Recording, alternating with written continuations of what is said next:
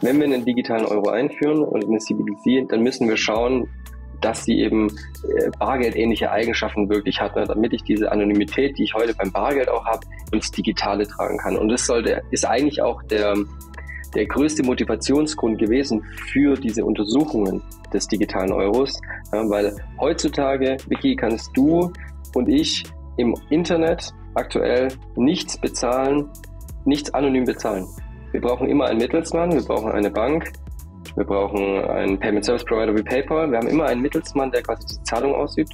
Und wir können eben daher nicht anonym, aktuell nicht anonym bezahlen, außer eben jetzt wieder über irgendwelche anonyme Kryptowährungen, wie jetzt Monero beispielsweise, ähm, bei denen ich anonym, wirklich anonym bezahlen kann. Aber da wir eben ähm, aktuell ein, äh, uns ein digitales Äquivalent zu Bargeld fehlt, eben wo wir komplett anonym bezahlen können im Internet nicht vorhanden ist, braucht es eigentlich diese Kerneigenschaft für einen digitalen Euro und für CBDCs, damit sie.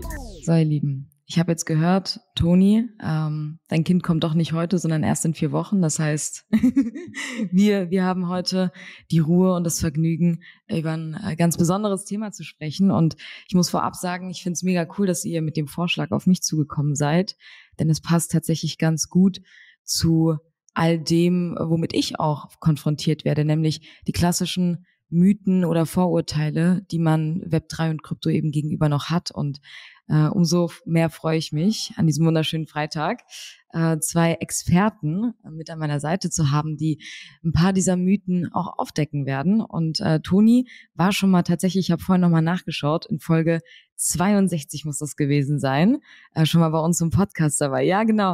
Und jetzt sind wir mittlerweile bei 87. Äh, so viele Wochen sind verstrichen. Ähm, deswegen schön, dass du jetzt wieder dabei bist ähm, und natürlich jemanden neuen mit dabei, Ricky. Ich würde euch auch gleich bitten, euch nochmal vorzustellen, aber an alle, die, die zuhören, herzlich willkommen beim B3 Talk. Äh, heute bin ich mal in der Moderation und nicht der Marvin. Äh, das heißt auch für mich immer ein neues Spiel auf der anderen Seite zu sein. Ähm, aber ich glaube auch, dass ich gemeinsam mit euch da ein echt sehr, sehr cooles Gespräch führen werde. Also herzlich willkommen. Wie geht's euch? Gut, sehr gut, Dankeschön. Sehr gespannt auf, den, auf die heutige Aufnahme, auf die heutige Session. Ja. Äh, für, mich ja, für mich ja der erste Podcast äh, und daher besonders aufgeregt und äh, besonders gespannt auf das Gespräch. Ja, total. Ich freue mich auch voll, dass du hier bist. Ähm, Toni, war das damals nicht eigentlich, als du beim B3-Talk dabei warst, war das nicht auch dein erster Podcast? Das, ich glaube, der zweite. Okay, okay. Äh, oder war es der erste? Gute Frage. Es war auf jeden ja. Fall noch sehr early. ja, ja, auf jeden Fall. Da hatte ich auch, mittlerweile bin ich auch ein bisschen besser ausgestattet hier. Ja. Oh, sehr nice. Hab mir ein Mikro das, zugelegt, stimmt. das hatte ich das letzte Mal nicht, ja.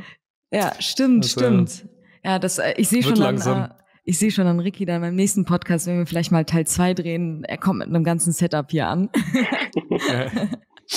ja, aber ähm, um vielleicht auch den Zuhörenden äh, ein bisschen Hintergrund zu geben, was wir heute hier vorhaben. Und zwar wirklich über, wir haben uns ein paar Kryptomythen rausgesucht oder Vorurteile, Aussagen, mit denen wahrscheinlich alle schon mal konfrontiert wurden oder sie sich zumindest mal gedacht haben, haben ein paar mitgebracht und eben euch beiden ähm, die Aufgabe gegeben, diese in irgendeiner Art und Weise zu widerlegen oder äh, eure persönliche Meinung dazu zu teilen mit ein paar Fakten und Insights, was ich super, super spannend finde äh, und auch selber wahrscheinlich von vielen Dingen nicht genau weiß, wie sie eigentlich funktionieren und deswegen euch dabei habe. Und ähm, würde euch jetzt vielleicht am Anfang mal bitten, euch gerne mal vorzustellen, ein bisschen Background zu geben. Auch Toni, ich meine, du warst schon mal da, aber auch da gerne nochmal ausholen, wer ihr seid und was mhm. ihr macht. Und vielleicht im Zuge dessen auch sehr, sehr gerne mit Ricky anfangen, ähm, wer du bist, was du machst und was dich vielleicht auch im Web 3 gerade so antreibt. Okay, alles klar. Ähm, ja, also zu mir, mein Name ist äh, Ricky Lamberti. Ich bin ähm, Lead Expert im Bereich Digital Assets und Digital Economy äh, bei der Robert Bosch GmbH, ein Unternehmen, das äh, wahrscheinlich die meisten äh, der Zuhörer auch kennen. Ich arbeite seit fünf Jahren in dem Bereich rund um Krypto äh, und Blockchain ähm, habe auch drei Jahre in dem Bereich äh, promoviert ähm, äh, in einem strategischen Forschungsprojekt beim Bosch, wo es darum ging, äh, ging Grundlagenforschung zu betreiben uh, zu Web3 und Blockchain-Technologie und äh, da äh, darin eben die unterschiedlichen Anwendungsbereiche ähm, ähm, zu, zu, zu untersuchen. Ähm, spezialisiert habe ich mich dann im Rahmen meiner Promotion auf das Thema äh, Tokenomics, äh, Tokenisierung, ähm, das Thema DeFi und ähm, letzten Endes bin ich dann auch auf das Thema oder verstärkt auf das Thema digitales Bezahlen ähm, mit dem Fokus eben auch auf CBDC eingegangen. Und äh, über die Zeit, über die fünf Jahre konnte ich eben ähm, ja, relativ fundierte Kenntnisse und tiefergehende äh, Erfahrungen machen ähm, äh, und unterschiedliche Aspekte auch von Web3 und Krypto an sich kennenlernen, sei es wirtschaftlich, technisch oder regulatorisch.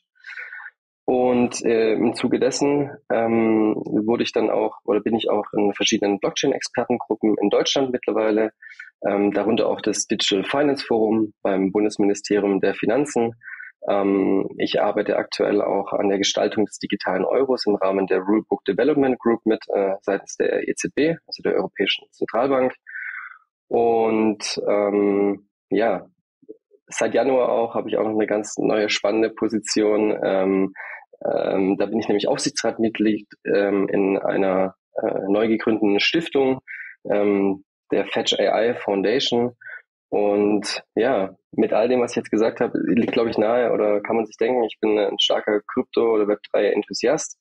Ähm, ich liebe den Ansatz der Demokratisierung des Web und äh, der digitalen Infrastrukturen und genau sehe einfach äh, oder habe auch über die Forschung eben sehr äh, festgestellt oder gemerkt, dass wir durch diesen Ansatz, durch diese Technologie die Möglichkeit haben, wirklich sozioökonomische Effizienzen für die Gesellschaft zu heben und dadurch einfach einen Benefit, einen Surplus für die Gesellschaft als auch für jedes Individuum zu kreieren. Und deswegen ähm, Genau, geht es eben weg von diesem äh, nur Bitcoin und Wertgenerierung und Spekulation, ne, was wir nachher noch, auch noch tiefer besprechen werden, sondern vielmehr auch um, um Effizienzen allgemein und um, um faire Märkte.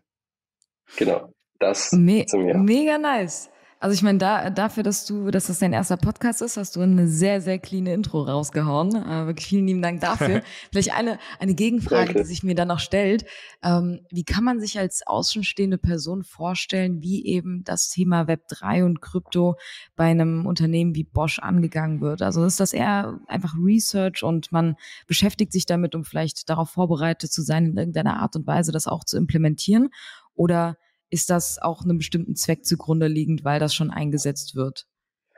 Ähm, ja gut, also wir sind gestartet vor fünf Jahren, ähm, eben aus einem, aus einem strategischen Forschungsprojekt heraus, das gesagt hat, ähm, wir sehen da etwas Neues auf uns zukommen, das Thema Blockchain, Web 3.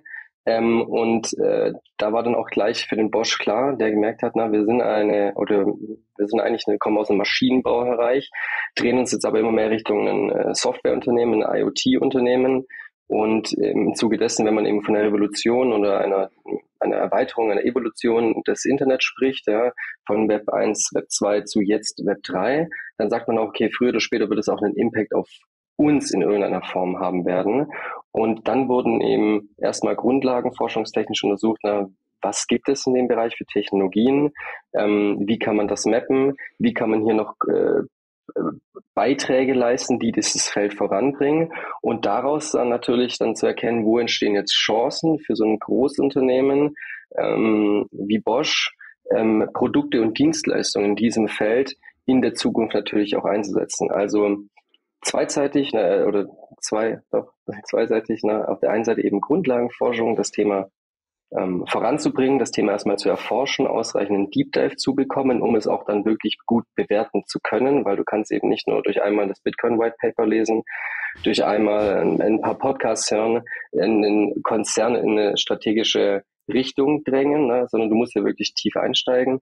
Und daraus eben aus dann jahrelanger Forschung haben sich dann eben wirklich Felder identifizieren können, wo man sagt, okay, hier haben wir, sehen wir dann auch langfristig einen Business Case und eine strategische als auch nachher businessrelevante ähm, oder Business-Relevanz für so einen Konzern. Mega. Also hast du da so ein bisschen ein Stück weit die Verantwortung mit und äh, schwingst die Fahne, die Kryptofahne hoch, um da auch wirklich die, die bestmöglichsten Use Cases und Bereiche ausfindig zu machen. Also wirklich unglaublich spannend und es freut mich natürlich als in dem Falle außenstehende Person zu sehen, dass selbst in allen möglichen Konzernen oder in vielen Konzernen äh, einfach das Thema doch schon eine Relevanz hat, die über das klassische, ich sage jetzt einfach mal Trading hinausgeht, sondern dass wirklich, dass wirklich proaktiv geforscht wird. Ähm, so, dann würde ich mal weiter umschwingen zu, zu Toni. Hm. Ich meine, du warst schon Podcast-Gast bei uns und äh, einige, die jetzt zuhören, werden dich sicherlich noch kennen. Ähm, aber nimm dir doch trotzdem gerne nochmal kurz die Zeit und stell dich vor und äh, was sich vielleicht auch seit in den letzten Wochen einfach auch in deinem Bereich verändert hat. Ja, freut mich auf jeden Fall wieder hier zu sein. Äh, mhm. Antonius oder einfach kurz Toni, das, das passt wunderbar. Ähm, ja, ich vielleicht kurz äh, gleich das aufgreifen. Ricky und ich haben uns ja bei Bosch kennengelernt. Also das ist äh, auch ein großer Teil meiner, meiner beruflichen Historie. Wir haben da sehr viel gemeinsam gemacht, vor allem auch viel Aufklärungsarbeit geleistet. Also so dieses Thema, diese klassischen Bitcoin- und Krypto-Mythen ähm, rauf und runter gebetet auf allen möglichen Veranstaltungen, Management, C-Level, Bereichsvorstand, äh, Geschäftsführung und so weiter. Ähm, ja, ich habe ähm, ursprünglich eigentlich einen Background in Energietechnik, ähm, was mich aber später auch wieder so ein bisschen zu, zu, äh, zu Bitcoin geführt hat oder äh, mit Bitcoin verknüpft. Kommen wir später auch noch ein bisschen drauf. Also Energietechnik studiert, Innovationsmanagement, dann noch einen Master on the Job gemacht und habe mir dann irgendwann IT beigebracht ähm, und ja, ähm, auch so ein, zwei Startups gegründet, das erste 2014 und bin dann da tatsächlich 2014 das erste Mal von einem unserer Investoren auf Bitcoin nochmal ein bisschen aufmerksam gemacht worden. Also ich habe es auch davor natürlich schon gekannt, gehört, aber wir haben damals so ein soziales Netzwerk gegründet äh, und dann hat man, ja, wäre das nicht was, auch so Dezentralisierung, dezentrale Netzwerke, habt ihr euch Bitcoin und Blockchain mal angeschaut? Ähm, und bin dann ein bisschen tiefer rein auch in das Thema, ähm, also lang eher viel konsumiert, viel gelesen, mich viel informiert und dann 2016 auch an, angefangen in dem Bereich ähm, zu entwickeln, also von Smart Contracts, dezentrale Marktplätze mit Bitcoin Lightning Payments, äh, ein paar Jahre später ähm, experimentiert ähm, und vieles andere. Und dann eben auch bei Bosch sehr viel gemacht. Also wir haben das war 2017, haben wir schon äh, Seefrachtpapiere digitalisiert als NFTs auf der Blockchain zum Beispiel. Da haben wir Piloten gemacht mit MSC, mit der Shipping Company in Hamburg, haben dann wirklich auch Container wirklich physisch verschickt und wie gesagt, das ganze Information Handling, Dokumentenhandling gleichzeitig auf der Blockchain abgesichert, auch die Sensoren in die Blockchain als Daten reingespielt und alles Mögliche. Also ganz spannend und da, ja, da haben wirklich, sagen wir, im Bosch-Kontext, hast du vorhin gefragt, wir haben viel experimentiert, würde ich sagen. Mhm. Also wir haben Marktplätze für Maschinen gebaut, wo 3D-Drucker auf Aufträge bieten und selber ein Wallet haben und dann Geld verdienen und sich ihr Verbrauchsmaterial nachbestellen können und dann aus dem Wallet bezahlen. Also so dieses ganze Thema Economy of Things, autonome Maschinen, Payments ähm, oder Pay Paper API Call, also API Datenservices zu monetarisieren, wo ich dann bei, bei jedem API Call ein Lightning Payment streamst, äh, ja, und vieles, vieles mehr. Ähm, in der letzten Zeit, nach, also bis ich Bosch dann auch verlassen habe, haben wir vor allem viel im Bereich digitale Identitäten, Self-Run Identity gemacht, ähm, da auch Software und Wallets entwickelt, äh, Business Partner Agents zum Beispiel, wo man den, den Austausch von Daten zwischen Unternehmen managt und ja, und vieles mehr. Und da haben Ricky und ich uns auch kennengelernt, glaube ich. Das war dann so, glaub, kurz bevor du deine Doktorarbeit gestartet hast, da haben wir noch gemeinsam dran gearbeitet, dass du die auch kriegst, ne?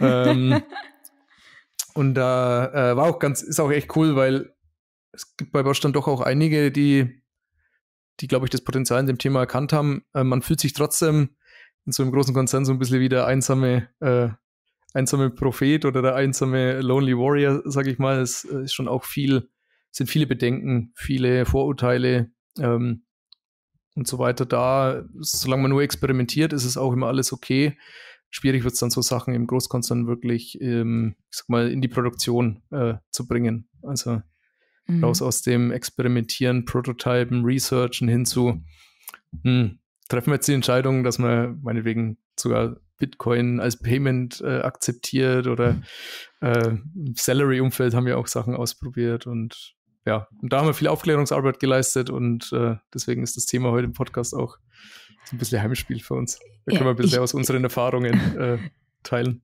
Ich merke es ja auch gerade. Also ich meine, ich bin auch vielleicht weniger im Krypto-Krypto-Space unterwegs und dann halt mehr auf, ich meine, ihr wisst ja so Web3, NFT, Metaverse, Application Layer und muss auch da sagen, für viele Außenstehende, ich glaube, die packen einfach alles in eine Box und für die ist mhm. Krypto Krypto.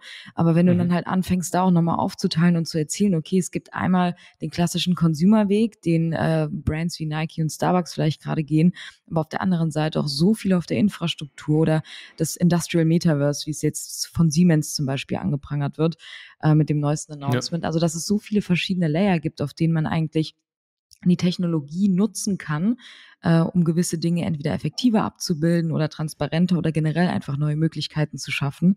Und da finde ich es mega, mega spannend und ich bin sehr gespannt, äh, was jetzt in den nächsten 45 bis 50 Minuten da noch auf uns zukommt und wird vielleicht auch direkt reinstarten, weil ich äh, das super, super interessant finde, wenn ich daran zurückdenke, wie ich mit Krypto zum ersten Mal in Kontakt getreten bin, so wirklich zum allerersten Mal gelernt habe, okay, da muss man jetzt mit Bitcoin bezahlen. Und das war in einer Zeit, in der jeder, ihr lacht schon, jeder in meinem Umfeld, und da war ich so in der Mittelstufe, also ich war so 15, 16, und auf einmal war es dann so voll Hype, mal ins Dark Web einzutauchen durch irgendwelche ich mhm. weiß nicht mehr, wie das, wie das hieß, irgendwie Tor-Browser oder wie die Dinger mhm. hießen. Mhm. Und äh, du konntest dann auf einmal auf dem Schwarzmarkt alle möglichen Dinge kaufen oder Services buchen und musstest dann eben mit Kryptowährung bezahlen. Da war es damals halt noch Bitcoin.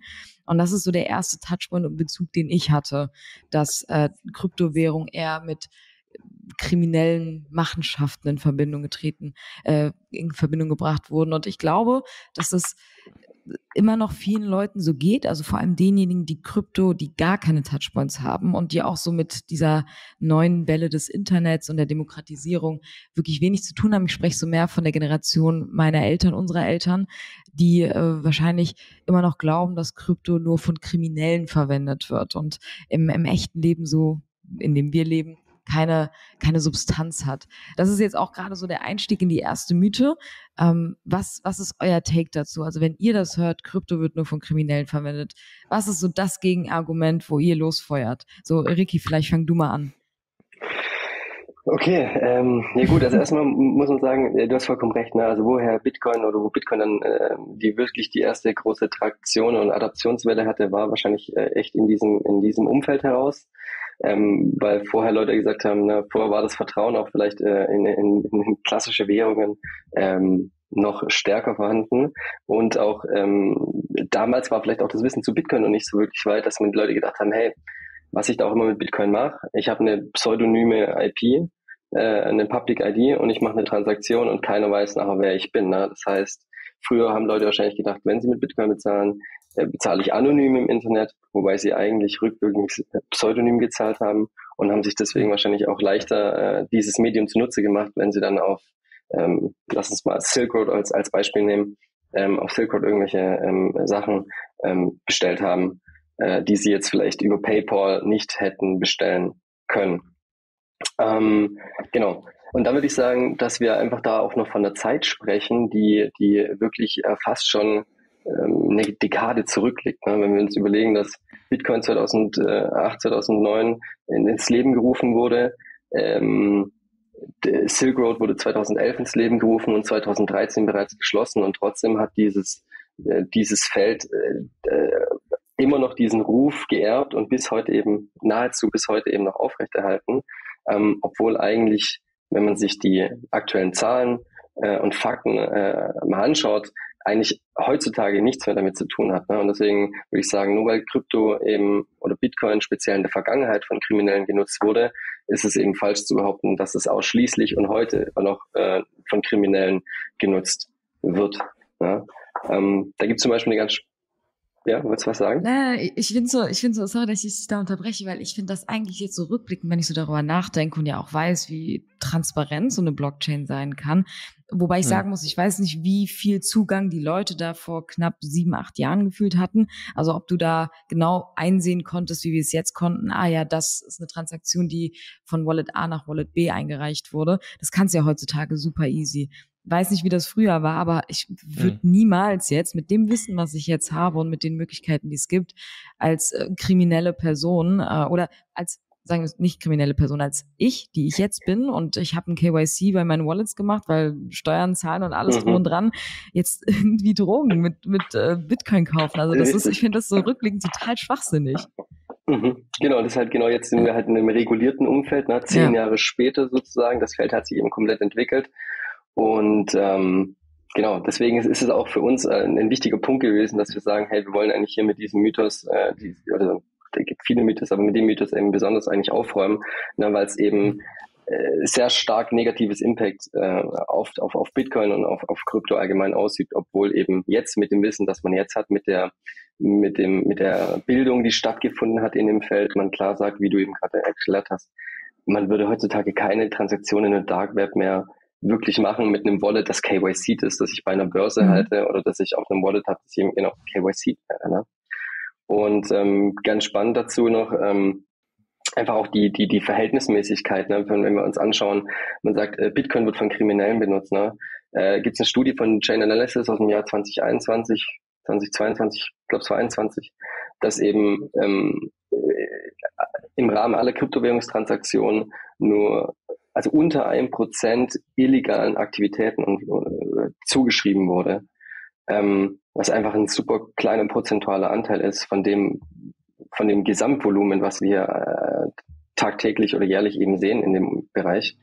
Und ähm, wenn man sich das Ganze mal mit dem zentralen Finanzsystem anschaut, anschaut, wie viele ähm, Fines, also Geldbußen schon an zentrale Finanzinstitutionen, ähm, bekannte deutsche Banken, andere amerikanische oder europäische Großbanken bereits ähm, ausgestellt wurde für, für Fraud oder für Geldwäsche, dann steht das eigentlich in keinem Verhältnis. Da spricht man zum Teil von fünf Prozent des globalen Bruttoinlandsproduktes, ähm, das, das, das ähm, gewaschen wird oder das eben für, für Geldwäsche ähm, ähm, ähm, benutzt wird, in diesem klassischen Finanzsystem passiert, von dem uns eigentlich erzählt wird, dass das eigentlich das sichere Finanzsystem ist. Ne? Und bei uns, wenn wir mit Krypto hervorkommen, wird das Fingerpointing auf uns gezeigt wird. Und das ist schon sehr spannend, diese Argumentation. Und ich glaube eben, wenn man sich diese Informationen vor Augen hält, wenn man wirklich diesen Deep Dive schafft und sich eben abseits der, der oberflächlichen News tiefer einsteigt, sieht man einfach, dass dieses Argument heutzutage nicht mehr wirklich haltbar ist. Ja, hm. ja absolut. Ähm, aber Toni, ist das denn so, dass Kriminelle jetzt gar nicht mehr Krypto verwenden oder gibt es hm. nach wie vor den Case, dass es trotzdem einen Vorteil hat, für jegliche Aktivitäten äh, dann doch hm. lieber auf Kryptowährung umzusteigen? Also ich sag mal so, ähm, Krypto ist ja auch ein breites Feld natürlich. Ich glaube, alle oder alle einigermaßen intelligenten Kriminellen würden auf jeden Fall nicht Bitcoin oder ähnliches nutzen. Ja, ähm, was auf keinen Fall. Also es gibt gewisse Privacy Coins natürlich, also die da auch einen Fokus haben, wo, wir, wo man auch nicht so leicht on-chain die Transaktionshistorie von Wallets und so weiter nachvollziehen kann. Wenn es jetzt bei Bitcoin und Co. kann. Ähm, da gibt es mit Sicherheit noch was. Ähm, aber wie gesagt, also auch diese Chainalysis-Studie, ich habe gerade auch nochmal geschaut, Ricky, du hast es ja gerade erwähnt, also 2021 waren das 0,15 Prozent, 2022 0,24 Prozent vom gesamten Transaktionsvolumen war irgendwie verbindbar mit irgendwas Illegalem. Ähm, und das ist natürlich also extrem gering und gerade im Verhältnis, ich sage immer, man muss ja immer die Alternativen sehen, ne? also US-Dollar, Euro und so weiter. Ricky hat schon gesagt, also äh, allein die bekannten Fälle von Money Laundering mit, mit US-Dollar und Co. Äh, das sind Trillionenbeträge und nur die bekannten Fälle, also die Dunkelziffer ist viel, viel höher. Und wir haben, das war auch ganz witzig, haben wir auch mal für Bosch gemacht, wir haben uns mal angeschaut, ähm, wie hoch die Strafen waren, die Banken bezahlt haben über die letzten zwei mhm. Jahrzehnte. Also allein die großen Banken weltweit haben weit mehr als 300 Milliarden Dollar allein Strafen bezahlt ähm, für kriminelle Machenschaften. 300 mhm. Milliarden Dollar, muss man sich mal vorstellen. Und da sagen auch viele, 90 Prozent von dem, was die vielleicht sonst noch so treiben an, an illegalen Machenschaften, ähm, ist gar nicht aufgedeckt. Ne?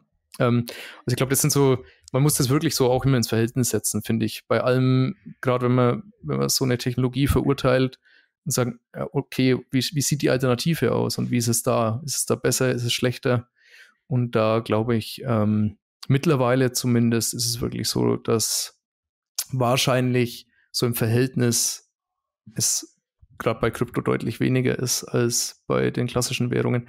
Geht ja auch viel besser, so ein Dollarschein, mhm. ne? so die, die Kartelle und Co., die man so kennt, äh, äh, mit, den, mit den Koffern oder mit Goldstücken und so weiter, ist viel mhm. schwieriger traceable. Da gibt es keinen On-Chain On-Chain Trace und äh, ist zwar ein bisschen schwieriger zu transportieren, aber das ist eigentlich immer noch der Go-To, ähm, ich sag mal, Asset, um ja. Kriminelle Machenschaften abzuwickeln. Weil es einfach genau keine, keinerlei Spuren hinterlässt.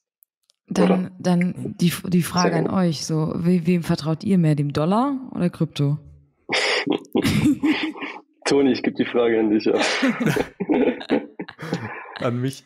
Ähm, ich glaube, es verändert sich über die Zeit. Es, am Ende ist es ja so, so, so Währungen, so Assets ähm, wie sowohl der Euro als auch der Dollar als auch Bitcoin, die sind ja durch nichts mehr gedeckt. Es gibt ja keinen Goldstandard mehr. Ähm, äh, schon lange nicht mehr, äh, auch bei den klassischen Währungen. Und am Ende geht es um Vertrauen. Und ich sag mal, was man so die letzten Jahre gesehen hat oder die letzten Jahrzehnte von vielen Staaten, ähm, aber auch von Banken, Zentralbanken, ähm, führt halt eigentlich eher dazu, dass Vertrauen in diese Währungen schwindet. Ähm, in manchen Ländern, wo man jetzt auch Hyperinflation hat, hat hohe Korruption und so weiter, sieht man es ja ganz krass. Ähm, und immer mehr das Vertrauen in zum Beispiel Bitcoin, Ethereum und andere Währungen steigt, weil es einfach unbestechlich ist, ähm, unveränderbar. Niemand kann es manipulieren in dem Sinne, dass, dass, man, dass man viel, viel druckt äh, und ähnliches. Ähm, von dem her würde ich mal sagen, äh, so die, die, die Tendenz bei mir ist sehr klar, wo ich mehr Vertrauen habe. Ich glaube, ähm, die Frage ist auch nicht so ganz leicht zu beantworten, weil ich finde, wenn man ähm, den US-Dollar jetzt nimmt und mit Bitcoin vergleicht, ähm, dann ist für mich dieser Vergleich nicht so in sich schlüssig, ne? weil für mich ist das eine eigentlich wie Äpfel und das andere sind Birnen. Weil ich sagen muss, wir haben auch äh, oder Krypto, Cryptocurrency, ne, so was Bitcoin eigentlich auch letztendlich, wie es getermt wurde, für mich eigentlich ein, im, im Nachgang eigentlich ein falscher Term ist, der herangezogen wurde, weil es an sich nicht die Eigenschaften einer Currency, einer Währung erfüllt, wenn man Bitcoin anschaut. Deswegen bin ich auch stark der Auffassung, ähm, also meine persönliche Meinung, dass Bitcoin eben ein Digital Asset ist ne, und, und, und daher auch viel eher als, als, als digitales Gold anzusehen ist, als eine Währung. Ähm, genau, das heißt, und wenn ich jetzt den Vergleich machen würde mit US-Dollar und Bitcoin, würde ich eher das, was Toni eben gemeint hat, ähm, auf die, auf die, auf den Trust dahinter stehen. Ne? Was steht hinter US-Dollar und was steht hinter Bitcoin? Und ich würde eher den Vergleich dann zu sehen, ähm, US-Dollar zu vergleichen mit einer Währung, die dann eben durch Bitcoin oder durch Gold ähm, gedeckt ist, ne? so wie der US-Dollar früher mhm. von Gold gedeckt war, so wie jetzt auch eben beispielsweise die BRICS-Staaten planen ja jetzt eben auch äh, diese neue Währung, die sie einführen wollen, ähm, mit Gold zu hinterlegen wieder. Ähm, und äh, witziger Side-Fact, auch äh, Robert Kennedy, also der aktuelle Präsidentschaftskandidat der Demokraten, hat auch gesagt, dass er den US-Dollar sich vorstellen kann, den US-Dollar mit Bitcoin zu backen.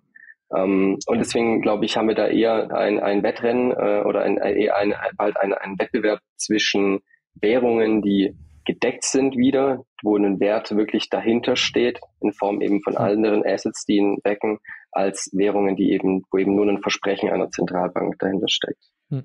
Ja, das, nee, sorry, Toni, du wolltest noch was dazu sagen? Ja, ja das äh, fand ich auch extrem spannend. Ich glaube, das war gestern oder so ähm, von, von dem Kennedy announced für mhm. Präsidentschaftskandidaten. Mhm. Ich fand es vor allem spannend, weil er hat äh, Bitcoin ähm, im gleichen Atemzug mit glaube, Silber, Gold und Platin oder so genannt, äh, weil er sagt, ähm, also die Deckung mit etwas, was, was irgendwie eine gewisse Scarcity hat, also einen gewissen, ein gewisses Limit, weil man einfach nur mhm. Begrenzte Anzahl hat oder produzieren kann, äh, ist, ist wichtig und äh, man, man hat es ja auch gesehen durch die Schuldenexplosion und durch das, äh, was die letzten Jahre passiert ist mit dem Gelddrucken, dass das gerade wirklich ja eher eine Renaissance hat, dass man sagt, man muss wieder überlegen, solche Währungen auch mit so harten Assets zu decken, um den Trust auch wieder zu erhöhen. Mhm. Das finde ich schon sehr spannend, dass da Bitcoin äh, und Krypto damit sozusagen äh, im Spiel ist, ja, als, als, als ein scarce Asset, was man sagt, das ist irgendwie begrenzt, das kann man nicht beliebig drucken, das hat einen Gegenwert, ähm, der eben nicht in, in, inflatable ist, sozusagen. Mhm. Das, das passt eigentlich ganz gut zu ähm, der nächsten Mythe. Da habt ihr so schon ein paar Sachen, glaube ich, vorweggegriffen, aber ich finde es, ich, ich habe so auch wieder an meine Eltern denken müssen. Denn die nächste Mythe ist, dass äh, Krypto nur Spekulation ist, kein Nutzen, eine Blase ist. Und ihr habt es auch schon so teilweise angesprochen, es geht um Scarcity, es geht um, ähm, sind, ist, sind auch US-Banknoten gedeckt mit irgendetwas. Und früher gab es den Goldstandard, jetzt gibt's ihn nicht mehr. Und es kann Geld auch einfach so gedruckt werden. Bei Bitcoin ist das ein bisschen anders. Aber nichtsdestotrotz nichtsdestotrotz glauben immer noch, dass, also immer noch viele Leute, dass es sich dabei einfach nur um Spekulation und Trading handelt.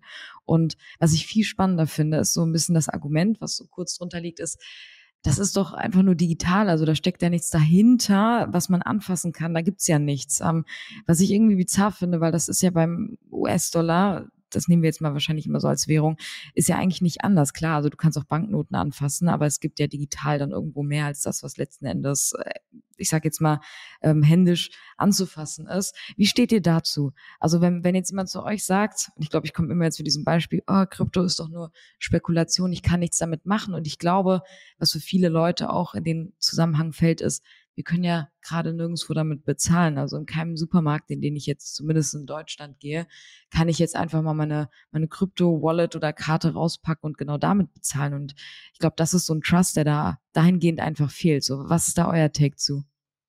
Ja. Ja, gut, ich meine, du hast schon ein bisschen vorausgegriffen. Ähm, mit dem Dollar ist ja auch äh, durch nichts gedeckt sozusagen. Ähm, ich denke, es, die, die, am Ende ist die Frage der Utility. Also was ist die Utility? Mit dem Dollar kann ich in allen Geschäften bezahlen oder mit dem Euro? Äh, kann ich das mit Krypto heute? Also mit Sicherheit nicht. Ne? Aber ich glaube halt auch, ähm, es gibt viele Menschen ähm, und die Tendenz steigt auch eher, für, für die eine klare Utility da ist mit, mit Kryptowährungen. Also, ich meine, wir, wir wissen alle, glaube ich, dass sehr, sehr großer Teil, vor allem in ärmeren Ländern, noch unbanked ist. Also es gibt 1,4 Milliarden Menschen, die wirklich unbanked sind. Es gibt viele Menschen, die in Ländern leben, wo, wo Geld, wo die Landeswährung wirklich als, als Waffe gegen die eigene Bevölkerung auch benutzt wird. Ähm, also gerade in Ländern, wo das ganze Thema Freedom of Expression, der Freedom of Expression Index sehr niedrig ist, ähm, wo dann von, sagen wir mal, von, von ja, Leuten, die nicht der gleichen politischen Gesinnung sind, die Konten eingefroren waren und ähnliches. Äh, und für, für Menschen in solchen Ländern, die sehr korrupt sind und wo sowas auch wirklich gemacht wird, hat Krypto eine klare Utility. Ähm, ich glaube, man muss auch gar nicht so weit gehen. Also so, so Länder wie meinetwegen Nordkorea und Co., wo wirklich krasse Unterdrückung da ist, gar kein Freedom of Expression Index. Aber wenn wir zum Beispiel mal nach Kanada schauen, ähm, was einen extrem hohen Freedom of Expression Index hat, aber vor ein paar Jahren hat man da auch unliebsame äh, äh, ja, Protestierende äh, im Rahmen der Trucker-Protests wurden einfach die ganzen Konten eingefroren. Und für, für dafür, für die Leute war Krypto einfach eine klare Utility. Das war eine Lifeline. Ohne, ohne Krypto hätten die ein Riesenproblem gehabt. Ne? Also hatten keinen Zugang mehr zum Finanzwesen. Und ich glaube, ähm, wir sind da sehr privilegiert in Deutschland, wir merken das nicht, aber es gibt extrem viele Länder, ähm, wo das eine klare Utility ist. Dass man einfach dadurch Zugang zu, zum, zum Finanzsystem hat, äh, trotzdem irgendwie noch so eine so ein Bezahlungsmittel, vielleicht auch ein Bezahlungsmittel, gerade auch in korrupteren Ländern mit Hyperinflation, wo nicht jede Woche nur noch die Hälfte wert ist, ähm, obwohl Krypto natürlich auch volatil ist. Das ist die zweite Utility natürlich in dem, in dem Kontext. Ähm, und ja, ich glaube, das, das macht einfach ähm, für viele Menschen deutlich mehr als Spekulation. Also da ist eine klare Utility. Ich glaube, man muss auch gar nicht so weit schauen. Als ich jetzt neulich äh, auch bei einem, äh, war auf einer Konferenz, habe ich auch über das Thema gesprochen. Ich habe immer zum Beispiel den, den, den Consumer Price Index angeschaut von USA, Europa und so weiter, die letzten Jahre und Jahrzehnte. Ähm, und wenn man sich das mal anschaut, ähm, jetzt bei mir auch ganz konkret äh, äh, im Kontext meiner Eltern zum Beispiel, die haben wirklich mit, mit nichts gestartet im Berufsleben, die haben ihr Leben lang hart gearbeitet, sich Geld für die Rente angespart. Und die Kaufkraft von dem Geld, was sie über 45 Jahre im Prinzip gespart haben, hat einfach die letzten fünf bis zehn Jahre, also unglaublich viel Kaufkraft verloren. Also da, auch da, wie gesagt, man muss gar nicht in Länder mit Hyperinflation gehen. Ähm, ich glaube, auch da ähm, gibt es bestimmte ich sag mal, Indikatoren, die eine gewisse Utility auch zeigen in, in, in, solchen, in solchen Assets. Als, und wenn es nur als, als, als, Rich, äh, als, als Risk-Hedge ist gegen, gegen Inflation. Ähm, da ist es, ja. Nee, sorry, sorry rede erstmal aus. Ich äh, teile gleich meine ja. Gedanken dazu. Ja, vielleicht einen Punkt noch fand ich auch ganz spannend. Ähm, es gibt, ähm, äh, äh, Jack Bogle ist vielleicht ein Name, das ist der Gründer von Vanguard. Die haben Trillionen, also ich glaube 7000 Milliarden, 7 Trillionen oder mehr Assets under Management. Auch da wieder der Vergleich. Ähm, der hat mal vorgerechnet, dass vom traditionellen Finanzsystem 99,2 Prozent Spekulation ist. Also auch da wieder, sage ich mal, okay, wenn man das jetzt wieder vergleicht, äh, ja, klar gibt es bei Kryptospekulation, aber es gibt auch im klassischen Finanzwesen hauptsächlich Spekulation. Und ich sag mal, ähm, so arg weit weg, ich sag mal 99,2 Prozent ähm, Spekulation, ja, vielleicht auch bei Krypto, aber nicht arg viel mehr, würde ich sagen. Weil der Rest ist die Utility, die ich genannt habe. Ja, Ricky, du lachst schon. Hast du da auch ein paar Gedanken zu? Nee, ich finde, ich fand, finde, dass das Toni sehr gut äh, nochmal aufgerollt hat. Ähm, ich glaube, wenn wir jetzt gerade bei Leuten bleiben, die sich dazu ja vor kurzem groß positioniert haben, du hast jetzt Vanguard angesprochen, ich hätte jetzt noch BlackRock in den Top geworfen. Ich meine, äh, ich weiß nicht, Vicky, wie lange bist du im Kryptobereich dabei ähm, aktiv? Ich bin im Vergleich zu euch wahrscheinlich ein Baby. So, ich habe bewusst erst äh, 2021 damit wirklich angefangen, mich okay. auch proaktiv damit auseinanderzusetzen. Und alles davor war für mich auch eher eine Blackbox. Hm. Ähm, muss auch fairerweise sagen, für mich kam so dieses Verständnis für Krypto, also wirklich dieses Decentralized Thema erst, weil ich NFTs verstanden habe. Also das war für mich der Einstieg äh, und dann erst verstanden, okay, was ist DeFi, was ist Krypto. Ähm, deswegen im Vergleich zu euch wahrscheinlich nochmal so ein bisschen ein anderer Engel. Ähm, okay. Genau, aber das ist, nee. das ist meine Erfahrung bisher mit. Okay, okay. Nee, ähm, es war nur, ich war 2016, 2017 bin ich auf den, äh, auf den Zug quasi aufgesprungen. Ich habe aber auch zwei Anläufe gebraucht. Ich wurde 2016 zum ersten Mal über äh, Bitcoin informiert und habe dann mir, die erste Reaktion war digitales Geld, Cryptocurrencies, wozu braucht man das? Ne? Was hat das für einen Sinn und Zweck? Ich kann nirgendwo damit bezahlen. Genau die Gründe, also ich stand eigentlich genau auf der anderen Seite, äh, auf, äh, gegen die ich heute versuche, äh, die Leute, die ich heute versuche zu edukieren in diesem, in diesem Feld. Ne? Und 2017 äh, kam dann eine Aussage eben im Bitcoin Bullrun, äh, Bitcoin zum ersten Mal auf 19.000, 20.000 gewesen. Larry Fink, CEO von BlackRock, ja, größter Vermögensverwalter, äh, noch eins vor Vanguard, ähm, hat gesagt, dass Bitcoin ein Index an Terrorismusfinanzierung und Geldwäsche ist. Ja, er hat gesagt, je nachdem wie groß der Markt ist, so, je nachdem so viel äh, Geld wird in dem, so viel Wert wird in dem System gewaschen. So. Jetzt haben wir 2023 und vor drei oder vier Wochen hat der CEO von BlackRock immer noch, Larry Fink, die Aussage getätigt im Fernsehen, dass Bitcoin mittlerweile ein international recognized asset ist und digitales Gold ist. So, das heißt, wir sehen, diese Perception ändert sich. Ne? Und ähm, Tony hat jetzt sehr stark auf das ähm, Währungsthema eingegangen, ähm, in Ländern mit den Inflationsraten, wo ich sage, brutal ähm, auch den Vergleich mit unserem Ersparten von unseren Eltern, ja, kann man sagen, auch uns, die Inflation, die wir gerade in Europa haben, ist, ist überproportional ähm, und, und, und kann auf Dauer, wenn sie nicht gebremst wird, zu einem enormen Kaufkraftverlust führen. Und ähm, da eben wieder auch für mich das Argument äh, digitales Gold, ne, wo ich sagen kann, ähm, äh, auch wenn ich morgen oder heute nicht damit bezahlen muss im Supermarkt, kann ich trotzdem mir einen Wert sichern und ähm, Bitcoin ist, also gibt verschiedene Analysen auch, die zeigen, dass Bitcoin das aktuell das rarste Gut ist, dass wir, dass, dass es gibt. Ne? Gold kann ich theoretisch mit genug Energieaufwand äh, aus dem Meer gewinnen, kann ich aus der Luft gewinnen, aus dem Weltall gewinnen. Aber Bitcoin gibt es halt 21 Millionen Stück wo ich halt sage, äh, diese Knappheit, die wir halt da haben, dieses, dieses härteste Asset sozusagen, ähm, macht es eben für mich schon zu einer einzigartigen Utility, auch wenn ich eben heute noch nicht damit im Supermarkt bezahlen kann, vielleicht auch noch nicht in zehn Jahren, vielleicht es auch gar nicht möchte, aber trotzdem habe ich die Möglichkeit, ein Stück von etwas zu besitzen. Und ich glaube, für jeden, der ans Internet glaubt und an die, daran, dass das Internet äh, wahrscheinlich solange es die Menschen gibt, das Internet geben wird, wird es auch Bitcoin geben. Und daher ist es für mich eigentlich eine Milchmädchenrechnung, dass es ähm, sich auf die Dauer eigentlich nur positiv auch auf den Wert und den Preis von Bitcoin auswirken kann. Ja.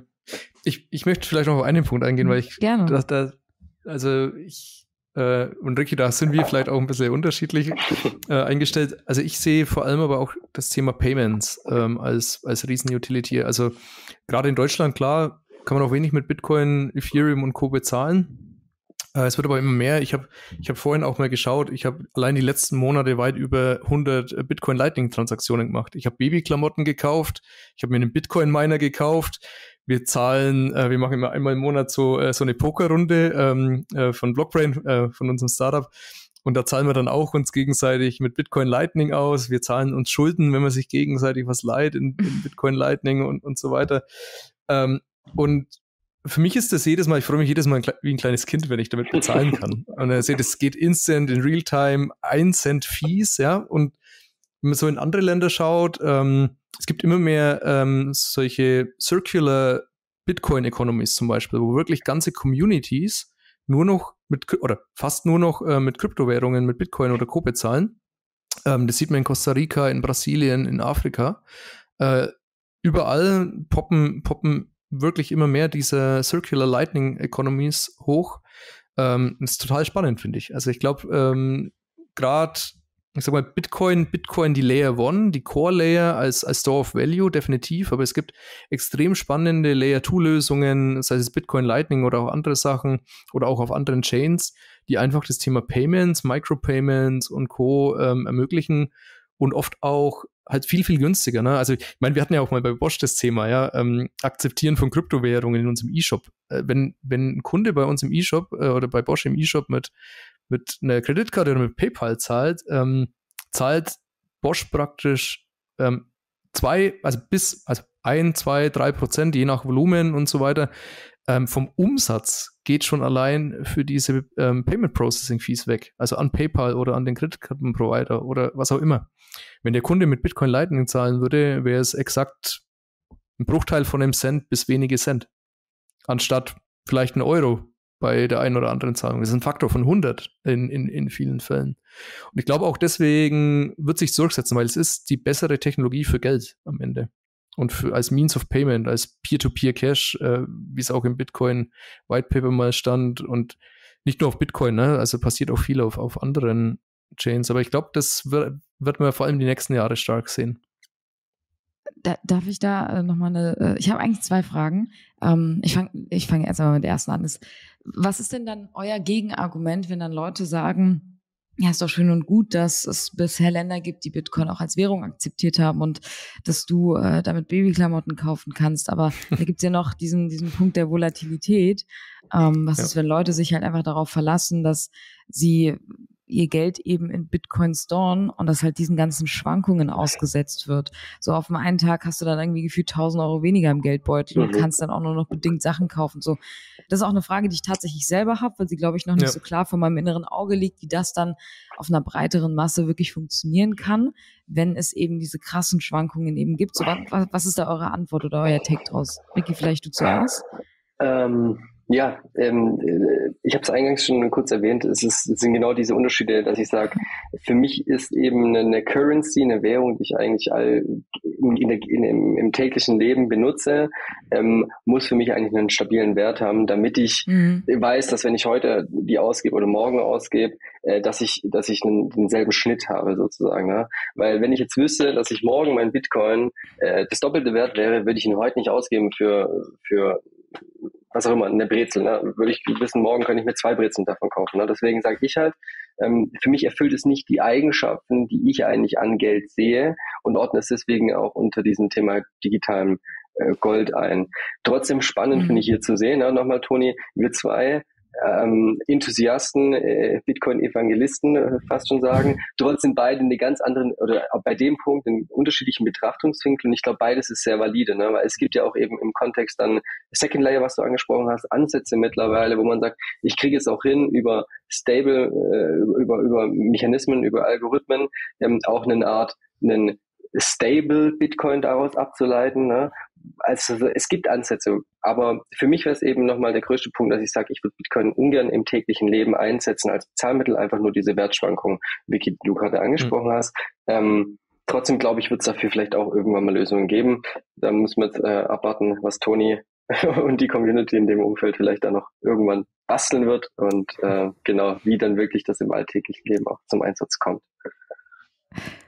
Ähm, vielleicht so mal so eine, ich, ich weiß, ich, ich springe jetzt hier von ähm, einer Mythe in die andere, aber ich fand es irgendwie gerade so passend, weil ich glaube, dass viele Leute das Gefühl haben, dass äh, sowas wie das, woran die Zentralbank gerade arbeitet, also äh, der digitale Euro, dass das auch eine Lösung sein könnte. Ne? Aber jetzt habe ich letztens gelernt, das hat ja eigentlich gar nichts mit der Blockchain zu tun.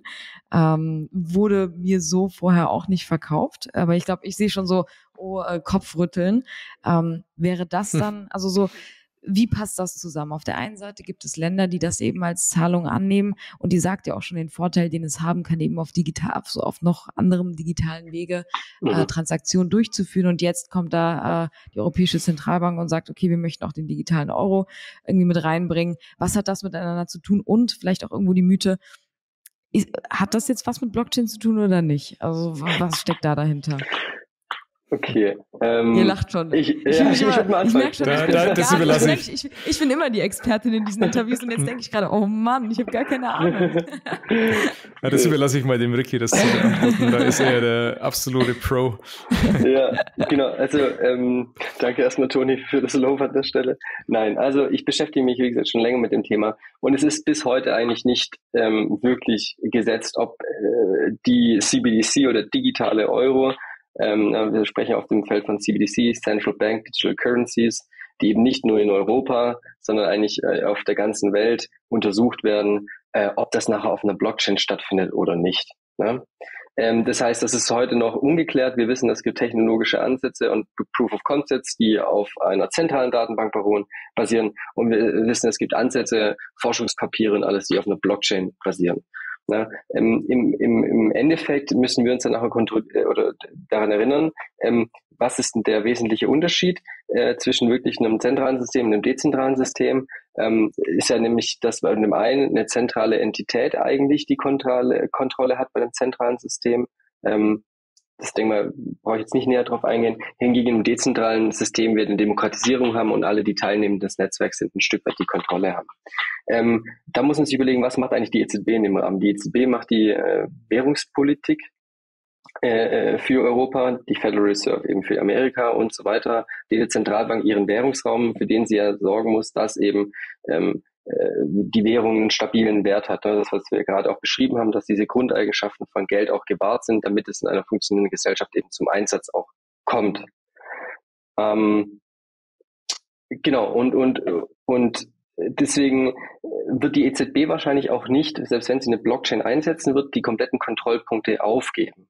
Sie wird wahrscheinlich immer noch die Kontrolle über dieses System haben wollen, weil wenn dieses System nachher übergriffig wird oder irgendwie sich die Leute dagegen stellen würden und nachher eben durch, sagen wir mal, ein Proof-of-Work-System, was das jetzt absurd wäre in dem Rahmen, aber dennoch und dann 51 Prozent irgendwie eine böse Counterparty die Kontrolle über diese, diese Chain hätte, dann könnte, würde man diese Währungshoheit eingreifen. Das heißt, das will die EZB natürlich nicht. Das heißt, man muss sich nachher schauen, wie könnte Blockchain dort eingebaut werden, ohne zu viel Kontrolle abzugeben, aber dennoch vielleicht Transparenz zu erhöhen, um das Vertrauen letzten Endes in den digitalen Euro zu, zu, zu, zu gewährleisten und auch, auch zu stärken.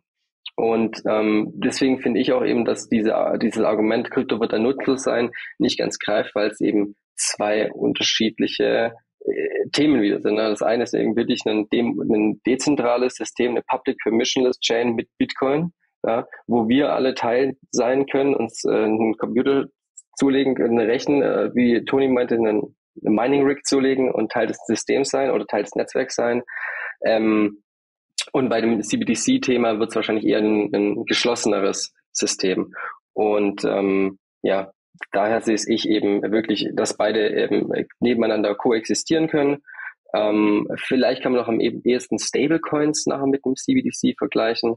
Aber ich glaube, dieser Vergleich Bitcoin oder CBDC ist nicht wirklich äh, nicht wirklich äh, ja, stichhaltig und, und, und eher nachher die Frage, was passiert nachher mit Stablecoins in dem Umfeld, was passiert nachher mit dem USDC, mit dem USDT Ähm, was machen vielleicht die Geschäftsbanken später? Also es sind sehr, ich finde, es sind die Fragen, die, die kritischen Fragen äh, liegen woanders, als per se zu sagen, ähm, gut, wenn, wenn, wenn der CBDC, also der digitale Euro kommt, wird äh, Krypto irrelevant sein.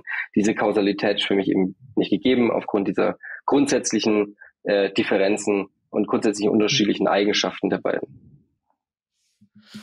Hm. Toni, wolltest du noch was dazu sagen? Ähm, ja, vielleicht noch ein ergänzender Punkt. Ich denke, das ist natürlich auch, das Thema Kontrolle ist natürlich auch die Gefahr ähm, in diesen CBDCs. Also man sieht es ja in China, wo das Thema Währung mit dem Social Credit Score verknüpft sind mhm. und wenn der Social Credit Score nicht mehr passt, kann ich mir keine Zugtickets mehr kaufen und ähnliches. Ähm, bei den Experimenten in Brasilien hat man jetzt auch gesehen, Brasilien hat versucht, ähm, eine CBDC auf Ethereum zu machen und die hatten im Contract im Prinzip Funktionen drin, wo sie das Geld von Menschen auf ihren Wallets einfrieren konnten und ähnliches. Ähm, okay. äh, wirklich äh, ging auch ein bisschen durch die Presse, äh, oder ich glaube nicht durch die Presse, zumindest durch Twitter. Ähm, und da muss man auch ganz klar sagen, das sind natürlich auch die, die Gefahren von den CBDCs, auf die man da hinweisen muss. Und dann ist man natürlich komplett transparent. Also dann weiß praktisch die Europäische Zentralbank alles, was du machst. Also jede Transaktion äh, und, und, und anderes. Wenn, also nur wenn dieser CBDC natürlich, ich sag mal, so implementiert ist. Also man kann so ein CBDC natürlich so designen, dass diese Gefahren nicht bestehen. Aber die Gefahr, solange eine zentrale Instanz da drauf sitzt und den Code dafür schreibt, dass irgendwelche Schlupflöcher da äh, wieder irgendwann reinkommen, wo man dann doch wieder irg irgendwie Kontrolle ausübt, die vielleicht auch nicht im Sinne der Menschen ist, sehe ich da relativ hoch.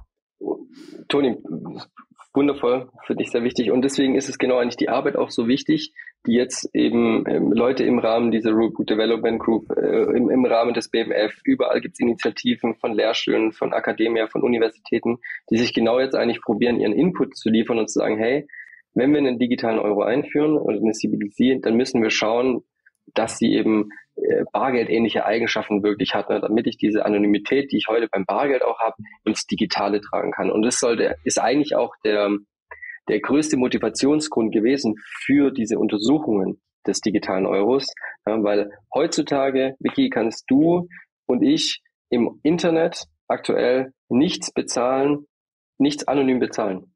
Wir brauchen mhm. immer einen Mittelsmann, wir brauchen eine Bank, wir brauchen einen Payment Service Provider wie PayPal. Wir haben immer einen Mittelsmann, der quasi diese Zahlung ausübt. Und wir können eben daher nicht anonym, aktuell nicht anonym bezahlen, außer eben jetzt wieder über irgendwelche anonyme Kryptowährungen, wie jetzt Monero beispielsweise, ähm, bei denen ich anonym, äh, wirklich anonym bezahlen kann. Aber da wir eben ähm, aktuell ein, äh, uns ein digitales Äquivalent zu Bargeld fehlt, eben wo wir komplett anonym bezahlen können im Internet nicht vorhanden ist, braucht es eigentlich diese Kerneigenschaft für einen digitalen Euro und für CBDCs, damit sie zu einem Erfolg führt ne? und damit auch die Adaption kommt, weil sehr viele in unserem Alter jetzt, die eben sehr aufgeklärt sind über das Thema Wert, Geld, Finanzsystem, ähm, Datenschutz, was passiert mit meinen Daten da, das ist ja eben nicht, mhm. diese Informationsverbreitung kommt ja immer mehr. Ähm, äh, da merken wir halt, dass das eigentlich, das muss eigene Kerneigenschaft des digitalen Euros werden, sonst wird er wahrscheinlich nicht zum Erfolg führen. Das ist, äh, das ist total interessant, dass ihr das gerade noch so mit der Transparenz angesprochen habt. Tatsächlich erinnert mich das jetzt. Ich war letzte Woche bei einem Vortrag, äh, also habe ihn gehalten und es kommen dann halt Leute und diese Frage habe ich tatsächlich schon öfters gestellt bekommen, ist so ein bisschen dieses, ab dem Zeitpunkt, an dem Krypto auch einfach ein allgegenwärtiges Zahlungsmittel sein kann, ähm, sind wir immer noch an einem Punkt, wo eigentlich alles transparent einsehbar ist. Also korrigiert mich, wenn ich da falsch liege. Ich weiß es in dem Moment einfach nicht besser, aber ich könnte ja jetzt auch einfach die ganze Tonys Wallet tracken und einfach gucken, für was er Geld ausgibt, oder?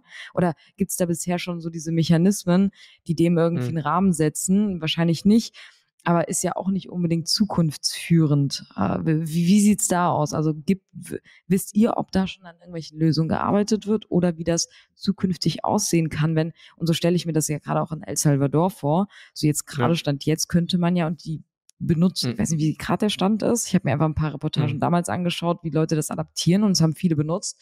Aber will man denn in dem Moment, dass alle Leute theoretisch sehen können, was ihr macht? Also ich denke, da gibt es zwei, zwei zwei Sachen, die man da berücksichtigen muss. Zum einen musst du meine Wallet kennen. Also die würde ich kennen, wenn ich natürlich dir was schicke. Ähm, und das zweite ist dann wieder Layer 1 und Layer 2 im Beispiel Bitcoin zum mhm. Beispiel. Also diese ganzen Lightning-Transaktionen, ähm, die auf Lightning stattfinden, die sind überhaupt nicht äh, in dem Sinne ähm, trackbar. Also nicht so okay. wie bei der normalen Bitcoin-Chain, ähm, wo du, wo alles on-chain settelt, wo du jede Transaktion meines Wallets einsehen kannst, kannst du das bei Bitcoin Lightning nicht. Also da hast du, da hat man eine gewisse Anonymität oder Pseudonymität dann auch durch die Layer 2 Lösungen, die man dann eher für Payments verwendet. Also ich sag mal, Layer 1 Bitcoin ist für mich eher immer das Thema, was Ricky sagt. Ähm, vielleicht Store of Value irgendwann, trotz der hohen Volatilität oder ein, ein Risk Hedge oder was auch immer. Und dann, dann wird es einfach auch Layer 2 Lösungen geben, die diese Anonymität, Pseudonymität und Co. einfach sicherstellen können. Und genau, also spannender Punkt, Toni, mit dem, mit dem Lightning Network. Ähm, Vicky, jetzt um da nochmal einen Industriebezug beispielsweise zu machen, wir sehen genau auch da mhm. die Gefahr. Ne? Wenn wir nachher sagen, wir benutzen in der Industrie, in dieser Economy of Things irgendwann mal, äh, of Things, ähm, eine dezentrale Infrastruktur und eine Public Permission des Blockchain. Und ein Wettbewerber von uns könnte sehen, mit wem wir, der Bosch, Geschäfte macht, ne? wie viel wir irgendwie bei wem einkaufen, könnte man irgendwann mal durch ML, AI-Algorithmen, könnte man Rückschlüsse ziehen auf unsere Geschäftsgeheimnisse. Ja, man könnte mhm. genau Gläser nachher tracken, was macht der Bosch nachher mit wem, welchem Lieferant kauft er was ab, in welchem Tonus. Also man wäre sehr gläsern. Und um diese Gefahr eben auch da zu eliminieren oder dann einen, einen Riegel vorzusetzen, gibt es zum einen eben bei Bitcoin jetzt das Lightning Network und äh, wir im Rahmen Bosch und unserer Forschungsarbeit haben uns genau deswegen eben auch auf Second Layer Lösungen konzentriert, wie State Channels, wo man genau dann eben sagt, man kreiert Hubs, auf denen man Wert einzahlt, Wert dort hin und her geschoben werden kann, aber ohne dass diese Privatheit über den eigentlichen Inhalt der Transaktion veröffentlicht wird. Ne? Das heißt, das ist eigentlich wichtig nachher, um auch Krypto oder halt sagen wir Blockchain-Technologie in die Industrie zu tragen. Also ich brauche nachher eine gewisse Anonymität und eine gewisse Privatsphäre und einen gewissen Datenschutz auch, weil ich eben genau sonst nachher gläsern werde gegenüber ähm, anderen Wettbewerbern, die einfach nur, wie du sagst, noch das Wallet tracken könnten und dadurch dann irgendwelche Rückschlüsse ziehen, mit wem wir zusammenarbeiten. Ne? Also deswegen auch sehr wichtig, nachher für eine Massenadaption zu schauen, wie kriege ich da nachher sichere Systeme ähm, etabliert. Apropos Massenadaption, ähm, mhm. das ist jetzt ein sehr, sehr schöner Übergang, den ich jetzt einfach mal nehmen werde.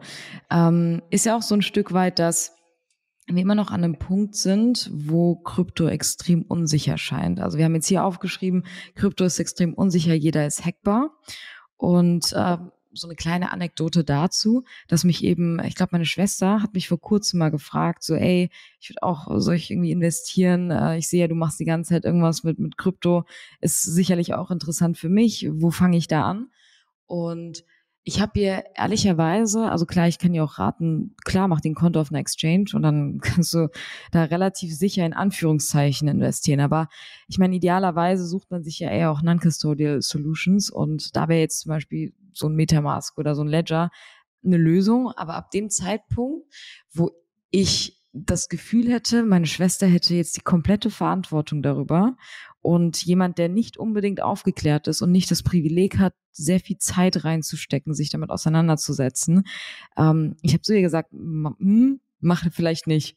Ähm, oder mach's über eine Exchange. Also ist ja auch nicht die beste Lösung, aber Metamask würde ich jetzt jemandem nicht unbedingt einfach so in die Hand geben, vor allem wenn es darum geht, okay, ich kaufe jetzt ein bisschen was und nehme das nicht irgendwie als Spielgeld, sondern benutze das wirklich auch als Store für ähm, meine Investments und dann aber auch noch zu erklären, okay, dann benutze ich Metamask, pack das lieber auf den Ledger, dann raucht der Kopf von der Person, glaube ich, noch ein Stück weit mehr. Und ja, ich persönlich würde sagen, bei all dem, was ich gesehen habe, und äh, Toni, wir haben in unserer letzten Episode auch sehr intensiv über solche Themen gesprochen.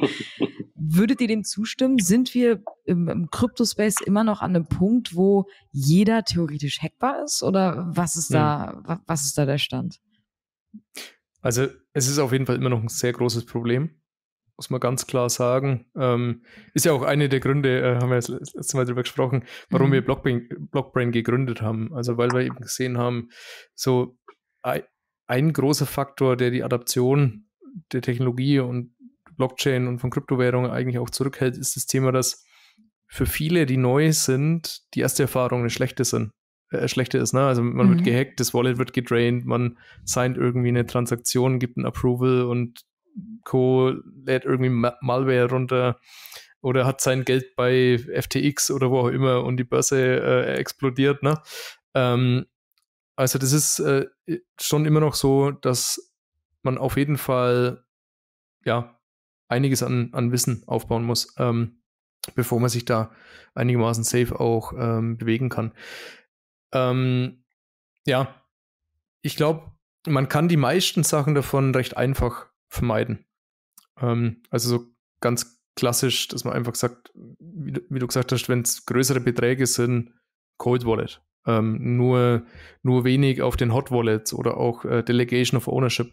Ähm, es ist natürlich für, ein, für einen Newcomer extrem schwierig, ähm, da die Balance zu finden. Und auch so die Balance zwischen Security, Kontrolle und Convenience. Äh, das ist halt auch so ein Trade-off, was jeder für sich selber entscheiden muss. Äh, was wir da zum Beispiel gemacht haben jetzt vor kurzem, das haben wir auch veröffentlicht, ähm, können wir vielleicht dann auch irgendwo reinpacken. Wir haben so einen äh, wirklich sehr einfach zu verstehenden Wallet Security Guide äh, veröffentlicht. Ähm, der eigentlich so zwischen drei Leveln von Investoren ent entscheidet. So eher so die Beginner, kleinere Beträge, wo eher das Thema Convenience wichtig ist äh, und Kontrolle und Security gar nicht so wichtig, weil sehr kleine Beträge, ne? Ähm, dann zu Intermediate, Advanced, also verschiedene Level und was sind die, was sind actionable Steps, die ich mit wenig Aufwand machen kann, um mir für, für mein Level sozusagen äh, die optimale Security ähm, zu schaffen. Mhm. Ähm, und am Ende, ähm, ja, ist es wichtig, ich sage immer so mit, äh, ähm, mit, mit der, ich sag mal, Macht, die einem ähm, Blockchain gibt, äh, die kommt auch Verantwortung. Also dadurch, dass ich Herr, genau, äh, so wie bei Spider-Man, ne, kennen wir ja alle, äh, aus großer äh, ähm, aus, äh, wie jetzt aus großer Macht äh, wächst große Verantwortung. Es ist natürlich ein, ein, Thema, dass man sich damit beschäftigen muss. Deswegen ähm, es ist auch wichtig, es ist auch wichtig, dass wir alle, die schon länger im Space sind, so wie du mit deiner Schwester, dann auch so ein bisschen äh, am Anfang an die Hand nimmt ne, und äh, da, mhm. da auch hilft. Also auf jeden Fall ein Thema, ähm, mit dem man sich beschäftigen muss, wo man einfach dann auch selbst Verantwortung übernehmen muss ähm, und ähm, ja, da seines Glückes Schmied äh, sozusagen auch ein Stückchen weit selbst ist. Ähm, aber ist, ist, ja. ist da die Zukunft? Also diese Frage ähm, stelle ich mir ja. persönlich auch oft. Ähm, ich, ich kann damit umgehen. Also ich würde mal behaupten, ich kann meine Assets schon ganz gut kontrollieren. Aber wenn wir ja. davon sprechen und idealerweise irgendwann den Zugang für alle schaffen möchten, was ist die Zwischenlösung? Ist die Zwischenlösung self-custodial oder ähm, wird es hm. irgendwie dann doch eine, eine andere Form geben, wie man Kryptowährung halten kann, ohne vielleicht die ganze Kontrolle. An eine andere Instanz zu geben.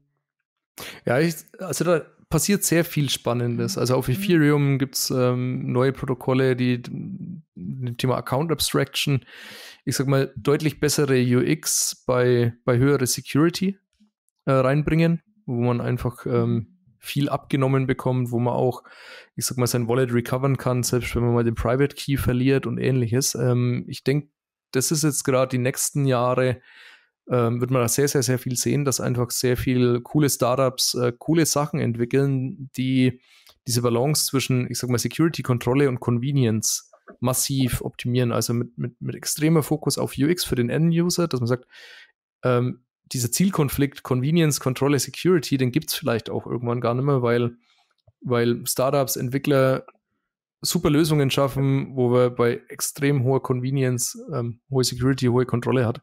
Ich glaube, das, wenn wir vor allem die, die nächsten Jahre sehen, ich glaube, das ist auch so ähm, ein Trend, der in den nächsten Jahre sehr präsent sein wird im, im, im Crypto-Space, dass das Thema UX einfach in den Vordergrund äh, geht, weil, wie gesagt, wie du sagst, es gibt halt schon Early Innovatoren, Early Adopters und so weiter, die die wollen sich damit beschäftigen, die können sich damit beschäftigen, die haben da Bock drauf, ähm, aber es gibt natürlich auch ganz viele, so in Richtung Mass Adoption, die einfach sagen, ja, ich, ich will das gar nicht verstehen, ich will mich damit mhm. gar nicht beschäftigen, ich will auch nicht verstehen, wie meine Kreditkarte funktioniert, äh, muss halt funktionieren, ne?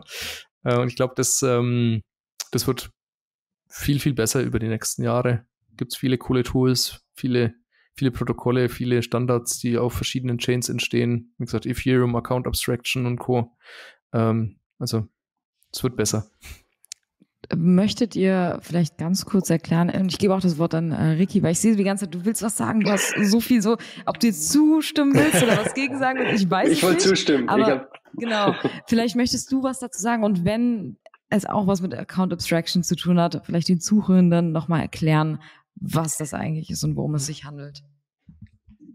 Genau, also ich würde, ich würde, wollte einfach nur einen Großteil bei Toni einfach nochmal zustimmen. Das ist einfach, glaube ich, nochmal sehr stark untermauern, dass wir Innovation brauchen von neuen Startups und von bestehenden Startups, die eben genau diese UX erhöhen, die Convenience steigern und trotzdem Sicherheit für Sicherheit sorgen. Und das ist eben nicht nur, ich habe ja, als private Person habe ich die, die, die Brille für den privaten Konsumenten in den Consumer-Markt sozusagen im Blick. Ähm, und wenn ich äh, in meiner Tätigkeit bei Bosch eben diese Themen äh, analysiere, anschaue und strategische äh, ähm, Entscheidungsvorlagen äh, treffe oder schreibe, dann merken wir halt auch ganz stark dort, dass einfach dieses Thema aktuell, wie es ist mit der Verwaltung und allem, ähm, noch aufwendig ist. Ne? Und es gibt bereits gute Lösungen von guten Anbietern im Markt, aber wir sehen einfach, sobald ich erst hier mit einer besseren UX, eine bessere Convenience den, den, dieses, dieses Thema vermarkten kann, nur dann würde ich auch wirklich die Massenadaption finden. Ne? Und das ist eben, glaube ich, ganz gut zu vergleichen mit, äh, mit dem Internet damals. Ähm, früher ne, mit Modem, das ich dir holen musste, es hat geklickt, es hat geklackt, du musstest äh, dich sehr viel damit beschäftigen, um erstmal ins Internet zu kommen damals. Und das sehen wir halt heute auch im, im, im sage ich, im Kryptobereich. Ne? Ähm, ich denke mal, in zehn Jahren wird, werden wir genau Lösungen haben, die genau das alles, was Toni gerade beschrieben hat, innehalten und dadurch eben einfach auch diesen Massenmarkt wirklich sehr zugänglich machen dann für, für Krypto und das eigentlich auch das Ziel sein soll, ähm, genau, um einfach auch diesen Sicherheitsaspekt zukünftig wieder zu gewährleisten, weil wenn jemand anfängt im Kryptobereich und gleich so eine Erfahrung zuerst macht, ne, dann hat diese Person erstmal die Finger verbrannt und hat erstmal auch keine Lust mehr auf das Thema Krypto. Das sehen wir hm. verschiedenen Bereichen und deswegen ist es, glaube ich, nochmal, wollte ich da einfach nochmal besonders nochmal den, das Thema unterstreichen, was Toni angesprochen hat, Convenience und UX bei erhöhter Sicherheit oder steigender Sicherheit wäre wichtig. Hm. Mhm. Ich glaube aber tatsächlich, wie du sagst, äh, Vicky, es, es gibt, glaube ich, so drei oder zwei große Eintrittsbarrieren oder Adaptionsbarrieren. Ich glaube, die erste, das ist genau das, über das wir heute sprechen, so diese, diese Mythen, ne? Dass man, dass viele noch assoziieren, okay, es wird von Kriminellen nur genutzt, nur Spekulation, zerstört die Umwelt und so weiter. Das ist so die erste, die erste Adaptionsbarriere und die zweite ist tatsächlich dieses Thema Security und Convenience. Ähm, und ich glaube, das ist extrem wichtig, dass wir da alle, die jetzt schon im Space sind und den verstehen, da einfach helfen, sowohl diese Mythen irgendwie aufzuklären, äh, so wie wir es heute machen gemeinsam, ähm, und aber auch dann ähm, ja, dabei zu helfen, Lösungen zu entwickeln, so wie wir es jetzt mit Blockbrain auch machen, ähm, dass man einfach sicherer im Space unterwegs sein kann, ähm, dass die erste Erfahrung, wenn man investiert, und das ist, muss man auch ganz klar sagen, das ist halt für viele die erste, der erste Touchpoint mit der Technologie. Man investiert, ne? Und dass man da einfach eine, eine Better First Experience schafft, ähm, die richtigen Tools, ähm, Guides zum Beispiel zum Thema Wallet Security, die wir machen und ähnliches, bereitstellt, dass man sich da einfach sicherer bewegen kann, dass man sein Portfolio schützen kann mit wenig Aufwand bei hoher Convenience und dass man halt auch die richtigen Daten, Informationen, das richtige Wissen bekommt, damit man nicht irgendwie auf irgendwelche shady äh, mhm. Coins äh, reinfällt oder Influencer, die da irgendwie ein, ein Rugpool NFT-Projekt promoten oder ähnliches. Äh, und ich glaube, die zwei, das sind die zwei großen Eintrittsbarrieren in, in, in dem Bereich und wenn wir da alle gemeinsam dran arbeiten, dann ja, wird die Mars Adoption, äh, wie du gesagt hast, äh, mit Sicherheit die nächsten Jahre äh, stark voranschreiten. Ja. ja. Du, du, wolltest noch was sagen, das noch ausgeholt. ja, ich habe gerade überlegt, äh, also zu unserem, zum, zum anderen Thema nochmal zurück, also zu den, zu den Mythen, ähm, mhm.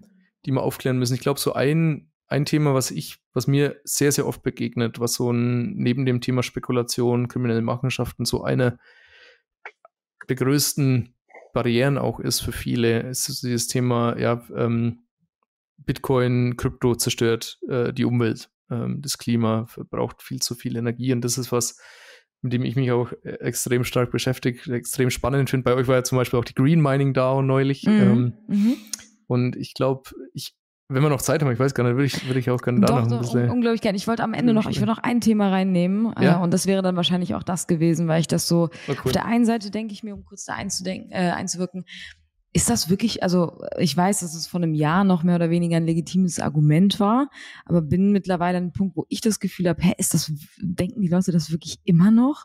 Ähm, mhm. So nach, nach all dem, was auch und die Akzeptanz, die man auch auf einer institutionellen Ebene auf einmal bekommt, mhm. ähm, frage ich mich, ob das wirklich noch so ein Kernargument der Leute ist, die damit in Kontakt treten. So, da finde ich dieses kriminelle mhm. Ding fast schon irgendwie mhm. sinnstiftender. Aber mehr, ich, ja. ich, ich meine, ganz ehrlich, ich glaube auch nach wie vor, dass ähm, viele Leute das denken und dass es ähm, nicht alt bekannt sein sollte, dass Ethereum ein Upgrade gemacht hat und äh, jetzt mittlerweile fast mhm. alle Währungen eben nicht mehr Proof of Work sind. Aber ähm, was ist denn, wenn du mhm. sagst, Toni, du beschäftigst dich super viel damit, so ähm, wie inwiefern mhm. bist du in Kontakt mit A, den Leuten, die diese Fragen stellen? Was ist also deine typische Antwort drauf? Und was mich auch persönlich interessiert, wo sind wir denn gerade? Wenn man vergleicht, was vielleicht außerhalb von Bitcoin ähm, nach wie vor, ähm, hm. ich sag mal, Energie verwendet wird, um Transaktionen durchzuführen. Was sind Kennzahlen? Womit können wir das vergleichen? Ja, also guter Punkt schon mal ganz am Anfang, Proof of Work, Proof of Stake. Also es gibt ja ganz, ganz unterschiedliche Konsensusmechanismen. Ähm, mhm. die haben alle so ihre Vor- und Nachteile in diesem bekannten Blockchain-Trilemma, ne? ähm, dass man ja im Prinzip halt verschiedene Zielkonflikte ja eigentlich löst. Also das Thema Dezentralisierung, Energieverbrauch, Security und so weiter. Und das muss man ausbalancieren. Und da gibt es verschiedene spannende Ansätze, ähm, Proof of Work, Proof of Stake und so weiter, die, die natürlich alle in diesem Blockchain-Trilemma ähm, ein bestimmtes Profil dann haben. Also Proof of Stake zum Beispiel hat durch ähm, weniger Energieverbrauch natürlich bestimmte Vorteile, hat dafür bestimmte Nachteile auf Seiten Dezentralisierung und Security. Ähm, bei Bitcoin ist es zum Beispiel anders. Ähm, also jede, jeder Konsensusmechanismus hat da sein Profil in diesem Blockchain-Dilemma. Generell, was man aber sieht, und das finde ich halt extrem spannend, äh, der, der gesamte Footprint äh, ähm, sinkt massivst. Also die, der, der Energy Footprint das sinkt massiv. Ähm, und selbst bei den, bei den Proof of Work Mining Protokollen ist es so, ähm, zum Beispiel Bitcoin als ein Beispiel, dass die, die Emission Intensity, also die, ähm, wie viel ähm, ausgestoßen wird im, im Vergleich, ähm, viel, viel, viel geringer ist als eigentlich jede andere Industrie die es da draußen gibt. Also viel, viel geringer als die Goldindustrie, viel, viel geringer als die Bank, Bankenindustrie, äh, Industrial Sector und so weiter. Also da, das, und das Krasse ist, es, es fällt auch massivst. Ähm, also mit, mit einer Geschwindigkeit, wo man sieht, ähm, wahrscheinlich wird der ganze Space irgendwann man nennt es Carbon Equivalent Negative, also im Sinne von, dass es mehr Gutes für die Umwelt tut ähm, oder mehr im Falle von Bitcoin-Mining zum Beispiel Emissionen mitigiert, zum Beispiel in Form von Methan, äh, als es eigentlich ausstößt. Und das finde ich, das finde ich extrem spannend. Ähm, und ja, auch den Vergleich, da wird der Renewable Energy, Energy Share äh, und Co. Ähm, im Vergleich zu allen anderen Industriesektoren ist der Renewable Energy Share von Bitcoin mit Abstand am höchsten. Ich glaube, das ist, das ist auch was, ähm, wo wir wo, wo zumindest ich, was mir stark begegnet, wo auch viel Propaganda gemacht wird, zum Beispiel von Greenpeace und Co., auch mit Kampagnen, die mit viel Geld bezahlt wurden von, von anderen Firmen wie XRP, ähm, also wie Ripple, dass da sehr viel Stimmung gemacht wird. Ähm, also im Sinne von, dass das alles sehr, sehr dreckig ist und die Umwelt zerstört und, und Co. Ähm, also du hast vorhin noch das Thema Zahlen genannt, äh, finde ich auch ganz spannend. Es gibt ganz viele verschiedene Studien, aber es gibt zum Beispiel auch Studien, die sagen, ähm, das klassische Finanzsystem braucht circa äh, 50 mal mehr Energie ähm, pro, äh, also in Summe, als äh, zum Beispiel die Kryptoindustrie. Und jetzt zum Beispiel speziell für Lightning ist es, ähm, ist es so, dass man auch auf Transaktionsebene Vergleiche angestellt hat. Also Bitcoin Lightning versus traditionelles Finanzsystem, wo Bitcoin Lightning ähm, um einen Faktor 100 bis 1000 pro Transaktion besser abschneidet im Energy Footprint. Und das finde ich schon sehr beeindruckend. Krass. Das, das ist halt total interessant und ich finde es halt, ähm, ich habe ich hab die, ähm, den Vergleich gehört und jetzt müsste mich halt ergänzen, aber ich versuche ja auch mhm. immer, in, wenn vor allem auch ich äh, von einem Publikum über diese Themen spreche, die meistens sehr oft wenig bis keinen Bezug zu haben. Äh, Habe ich letztens irgendwo gelesen, dass ähm, mittlerweile jetzt, also ich werde es jetzt mal auf Ethereum projizieren, dass durch das Upgrade äh, so eine Transaktion auf Ethereum wirklich so ein minimaler Wert von dem ist, was, was man beispielsweise, wenn man Netflix-Doku guckt, das zieht so mhm. viel Energie im Vergleich sodass dieses Argument einfach überhaupt nicht mehr valide ist, dass Krypto irgendwie hm. negativ behafteten Wert hat, weil so viele Menschen gucken Netflix und sind sich wahrscheinlich gar nicht im Klaren darüber, dass, dass, dass hm. sowas hm. auch Energie zieht. So, das ist. Ja. Deswegen glaub, dieses, ja, ja, bitte. Das bitte. ist also auch wirklich die Frage. Also, da ist man wieder bei dem Punkt, äh, wo man auch sagt, wer entscheidet denn, was, ähm, was valide Verwendung von Energie ist. Ja, ja also ja. ist jetzt Netflix oder anderes Streaming von, von, von, von anderen mhm. Filmen äh, verbraucht auch viel Strom ähm, oder ähm, Christbaumbeleuchtungen, ne? Äh, äh, also was das von Energie verbraucht oder Feuerwerke ja. oder Privatjachten oder äh, ähnliches.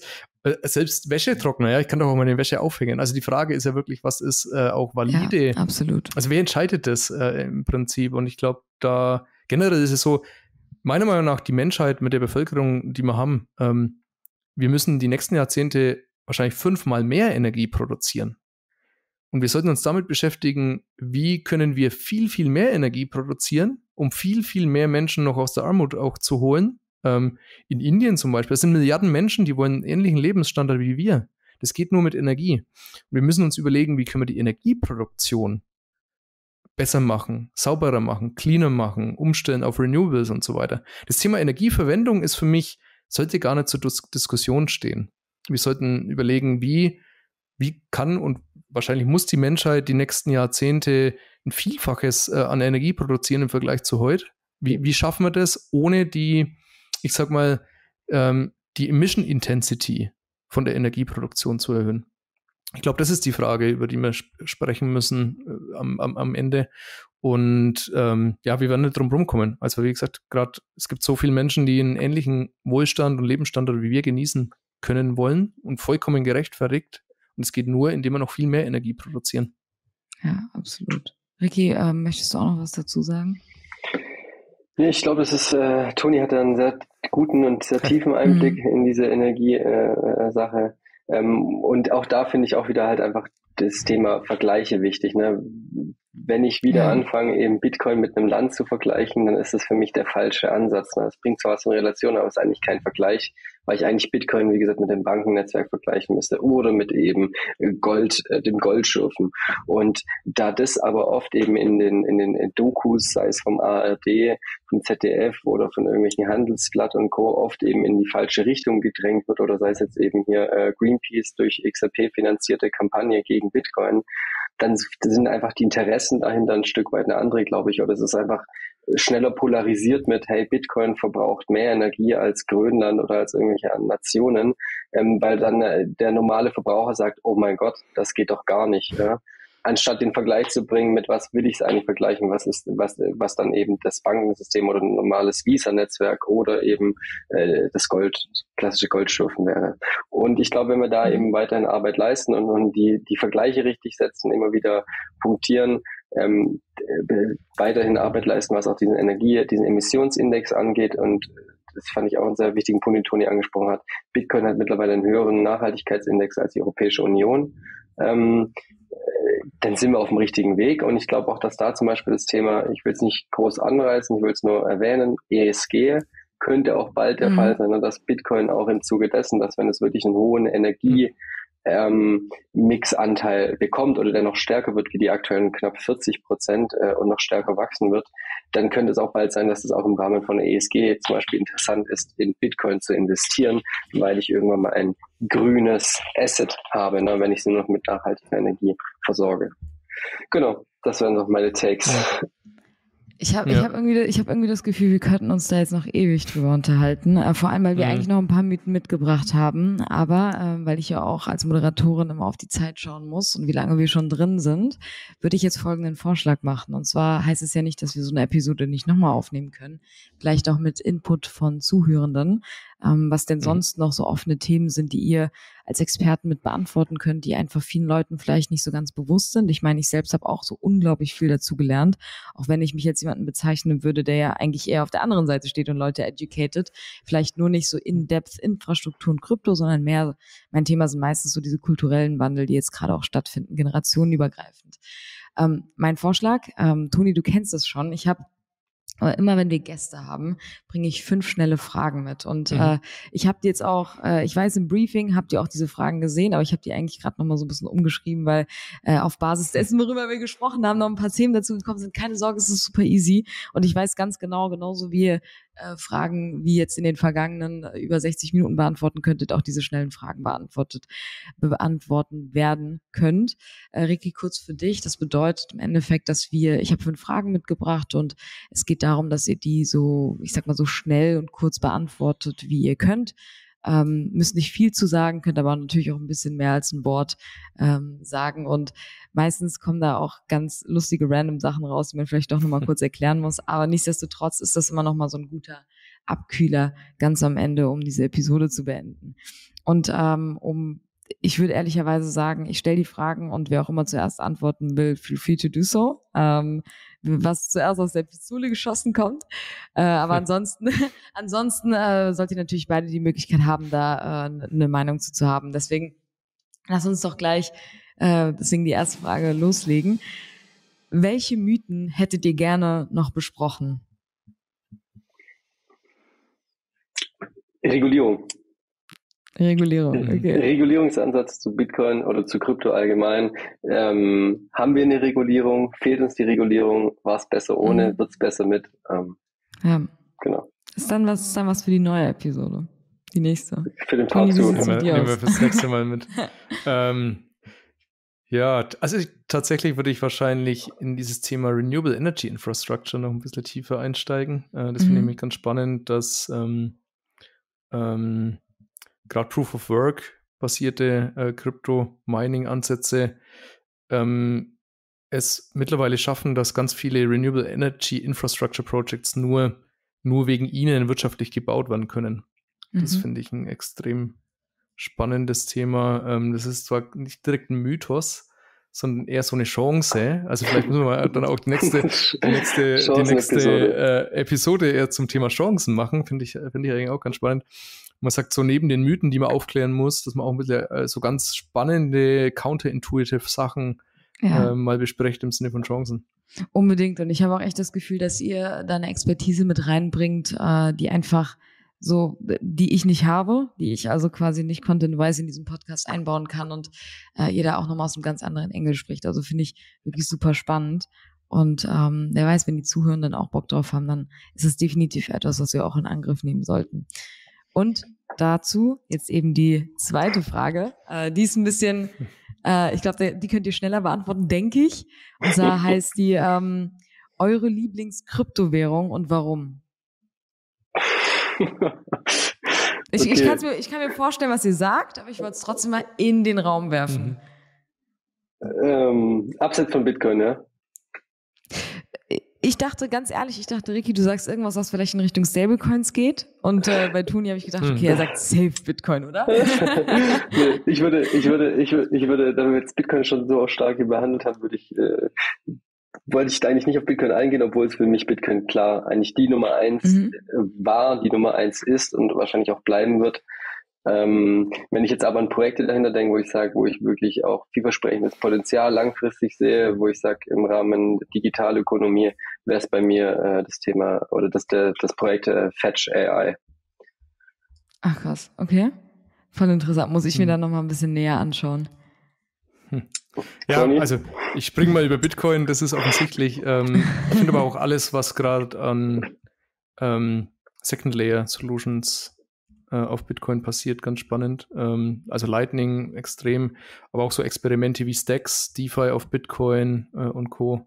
Äh, interessant. Ähm, ähm, aber auch, also gerade für Ethereum sehe ich auch ähm, eine sehr spannende Zukunft die nächsten Jahre mit vielen neuen Standards, Account Abstraction äh, und Co. Also mhm. interessant. Das sind so meine okay. Themen. Mhm. Okay, dann äh, vielleicht mal ein bisschen losgelöst von, äh, von Krypto. Was macht ihr eigentlich außerhalb von Web3? Also habt ihr noch irgendwelche Hobbys? Ich, ich kann mir vorstellen, dass ich dir die Frage auch schon gestellt habe, Toni, weil ich stelle diese Frage eigentlich jedem. Ja, aber die, die hat sich auf jeden Fall geändert, die Antwort. Warum ist dein Hobby jetzt äh, Babyklamotten mit Bitcoin kaufen? Ja, genau, wollte ich gerade sagen. Also ich werde werd wahrscheinlich bald keine Zeit mehr äh, außerhalb Web3 haben, also keine Freizeit, äh, sondern kümmere mich dann um den Nachwuchs und Hausplanung und Co. Mhm. Geil, voll süß. Wie sieht's bei dir aus, Ricky? Ähm, ich habe, ja, gut, ich habe, ähm, ich würde sagen, ich gehe auf ein Thema groß ein oder ein Thema, das ich das nennenswert ist. Ich äh, mache schon leidenschaft, leidenschaftlich äh, lange und gerne Musik. Ähm, mhm.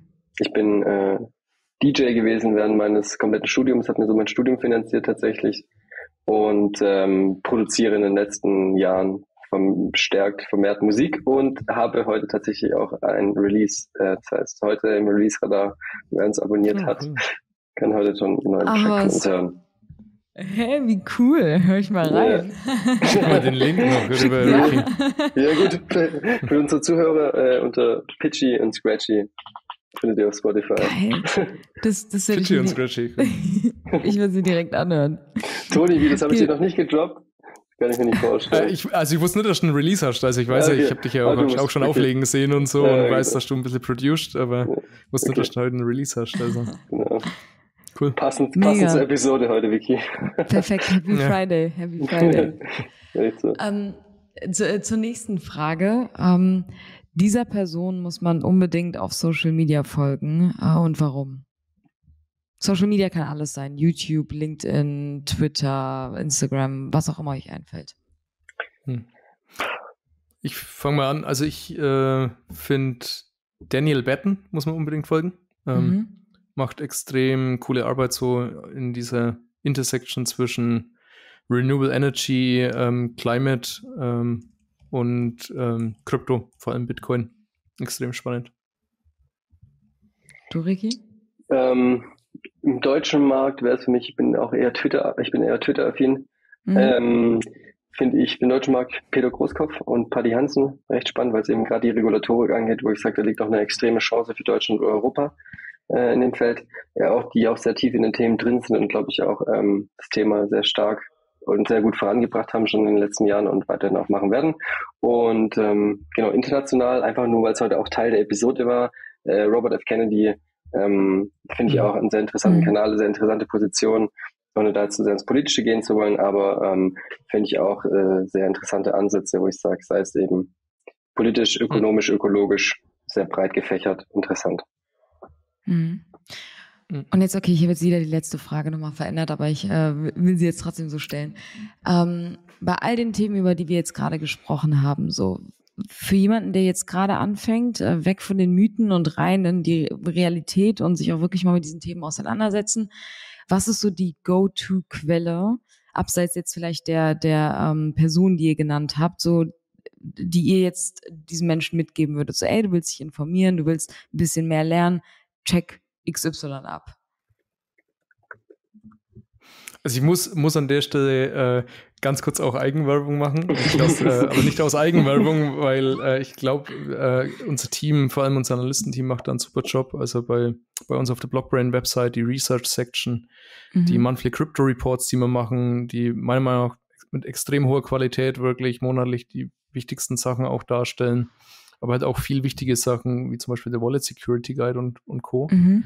Äh, ich glaube, mhm. das ist ein, ist ein guter Einstieg. Ähm, und bin gerade am überlegen, wo ich mich sonst noch informiere. Ähm, Außer bei meiner viele eigenen Podcasts Company. hören. ja, also viele Podcasts hören. Ich habe ja. tatsächlich viele eure Podcasts.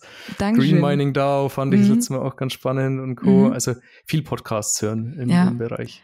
Was, was, ist, was ist so dein Lieblingspodcast? Kann ich dir gerade nicht sagen, muss ich okay, sagen. Schade, Keinen schade. Lieblingspodcast in dem Sinne. Zu Aber ich glaube, so von der Frequenz her höre ich euren überdurchschnittlich oh, muss ich sagen. Okay, ja, danke schön. Das, das, hätte ich jetzt auch gesagt, wenn ich hier sitzen Nee, ist tatsächlich so. ist tatsächlich so. Mega. Ich, ich muss auch zugeben, ich, ich liebe auch eure Reports. Ich weiß, wir äh, geben uns jetzt hier Komplimente gegenseitig, aber ich habe witzigerweise, du bist, glaube ich, gar nicht in dieser WhatsApp-Gruppe, weil ich bin mit Strachi und mit Matthias noch in der WhatsApp-Gruppe zu Blockbrain und W3 fand. Und ich habe letztens mal mein iPad mit ins Gym genommen und mich auf so ein Fahrrad gesetzt und habe einfach euren Report dabei gelesen und denen so ein Bild geschickt und meinte so, ey, mega geiler Content, vielen lieben Dank dafür. Ähm, cool. Also kann ich wirklich nur bestätigen äh, an alle Zuhörenden, das unbedingt abchecken.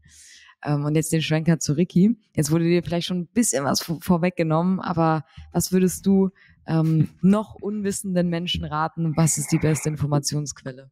Oh, das ist auch so schwierig. Es gibt einfach sehr viel gute Auswahl mittlerweile, wo ich sage, ähm, ich würde es auch eine Person nehmen, ähm, Anthony Day haut auch immer einen ah, spannenden, ja, ja. kennst wahrscheinlich auch, ähm, haut auch immer mhm. sehr interessante ähm, äh, Research Compilations raus, äh, auch wenn er sie nicht selber macht, aber er teilt sehr viel auch von, von fremden Leuten, wo ich sage, ähm, eine gute Go-To-Stelle ähm, für einen umfassenden Einblick in das Thema Web3 und Krypto.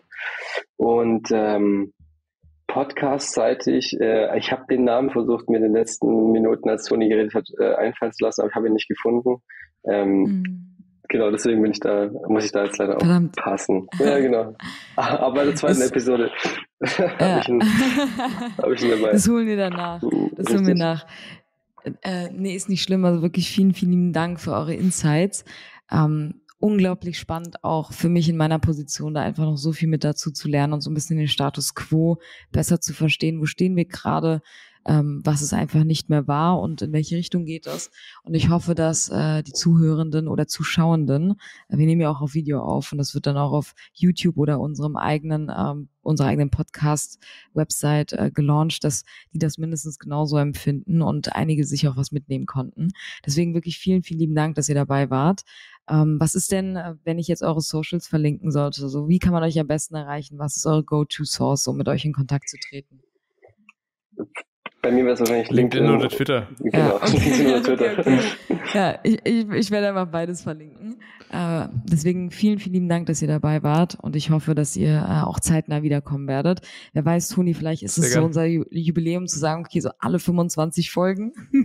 ja, ja, das ist doch eine gute Idee. Alle 25 Folgen. kommt, kommt immer wieder dazu ähm, und, und dann sprechen wir. Aber wer weiß, vielleicht ergibt sich das auch schon vorher, weil es einfach brennende Themen gibt, die wir, die wir zeitnah gemeinsam besprechen wollen. Also wirklich vielen lieben Dank dafür und bis zum nächsten cool. Mal. Ja. Danke für die Einladung. Bis dann. Ja. Macht's gut. Ciao. Tschüss. Ciao.